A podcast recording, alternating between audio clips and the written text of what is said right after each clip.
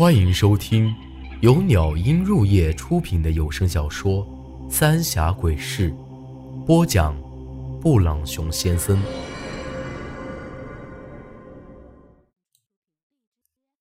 第七十七集，杀猪匠。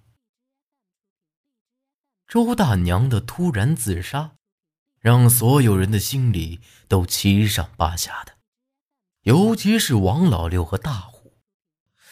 大伙儿都觉得还是把尸体给烧了才放心，但苏丹臣说，周大娘不是啥邪祟附身，自杀的人要是烧了，会变成冤魂厉鬼，到时候才会更麻烦，只能埋了。经过之前张爷诈尸的事儿，大伙儿对苏丹臣的话都深信不疑。毕竟在这种事儿上，除了他，别人也拿不出个主意了。大伙儿忙活了好一阵子，到了后晌的时候，才抬到山上的坟地给埋了。好在是之前咱们挖过的坟地，都弄回了原样，用一些树叶子盖着上面，倒也没人看得出来。一直到黄昏的时候。大伙儿才都散了，咱俩一回到屋里，苏丹臣赶紧将门都给关了起来。周丹阳是在告诉咱俩，那杀猪匠有问题。苏丹臣压低了声音说道：“这一点儿我倒也想起来，周大娘无缘无故的死在杀猪匠院子里头，肯定是有原因的，只是……”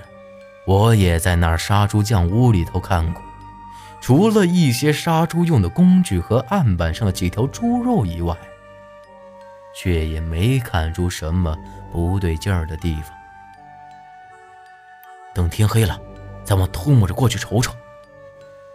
我摩拳擦掌地看着苏丹臣。苏丹臣轻笑一声：“你在遇到我之前，能活着真不容易。”周大娘在用自己的命来告诉我们，叫我们不要随便就去。咱可不能就这么莽撞。咱们不用去杀猪匠那儿，只要看着周大娘的尸体，去了哪儿就成。不是，这都要天黑了，咱还等什么？早点去那守着，不然就来不及了。看苏丹臣一副不着急的样儿，我倒是心急了起来。这可是咱们唯一的机会了。不行，你莫忘了，八子里死的那天，咱们两个居然啥动静都没听到。王老六他们也还瞒着一些事情。要是这后头还有人，肯定会晓得咱们两个会去看的。苏丹臣一脸的严肃，我有些吃惊的看着他。你是怀疑？那瞎眼女人压根就没出去。啊！苏丹臣皱了皱眉头，拖着下巴，这也是他想事儿时候的标准动作。有可能。你想想啊，一个鬼尸要取走张爷手里那什么的生死簿，压根就不会这么麻烦。这么一说，我倒是突然明白过来。那瞎眼女人这么厉害，完全没必要弄得这么麻烦。还有，那东西是从埋我的青铜棺里出现的，这么多年了，偏偏咱俩的名字一出现在那上头，就被拿走了。难不成那瞎眼女人是专门等着咱俩的名字上去？不过，眼下最主要的。是得弄清楚那些尸体到底去了哪儿，其他的事儿，眼下咱们也想不明白。行了，今个晚上，咱俩必须得睡在一起了。苏丹臣有些无奈的叹了口气，说道：“这一听，我立马就想起了头一夜来这儿的时候，你 就不怕我？” 苏丹臣没好气的白了我一眼，也没搭理我。估计在他看来，借我几个胆儿，我都不敢拿他怎样。等天完全黑下来，苏丹臣在我俩的头顶和双肩上各插了一根针，这是为了压住人的三把火，还一再嘱咐我，不管听到什么、看到什么东西，都不能出声。这针一插下去，我就不由得打了个冷颤。浑身都有些阴冷。差不多到子时的时候，这屋子里一下子就变得黑乎乎的，窗户子外头的月光是一丝都看不着了。之后，就听到一阵轻微的脚步声离着屋子越来越远，一直等那声音听不到，苏丹臣才将我身上的针。给拔了出来，这刚一拔出来，整个人都精神了，而且四周也不再是漆黑一片。趴在窗户朝外一看，隐隐约约的看到四个人朝着山上的坟地去了。没过多久，就看到那坟地里亮起了火把，是杀猪匠。虽然我只看到几个黑影子，但杀猪匠长得浑身是膘，一看身形儿就能够晓得。看来，以前那些尸体也都是他们给挖走了。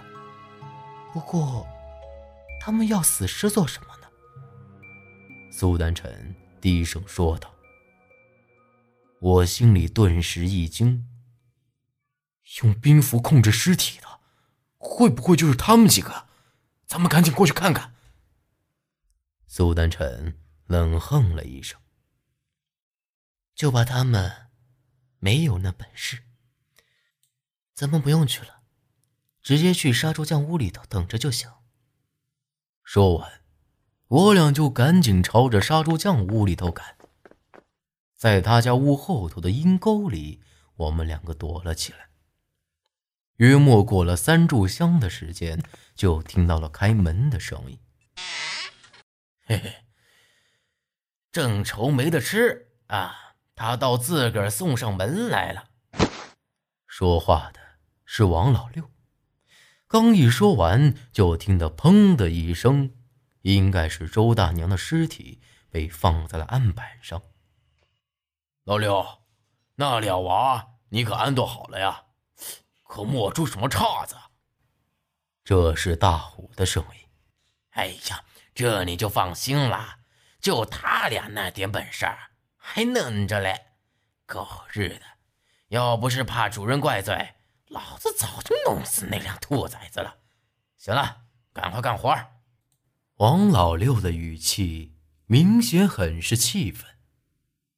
咔嚓，咚咚咚，这话一说完。就听到杀猪匠一声闷哼，紧接着就听到有啥东西掉在了地上。师兄，好歹也是你女人，这脑袋要不你留着做个念想啊？杀猪匠这话已经很明显，刚才咔嚓一刀是把周大娘的脑袋。给砍了下来。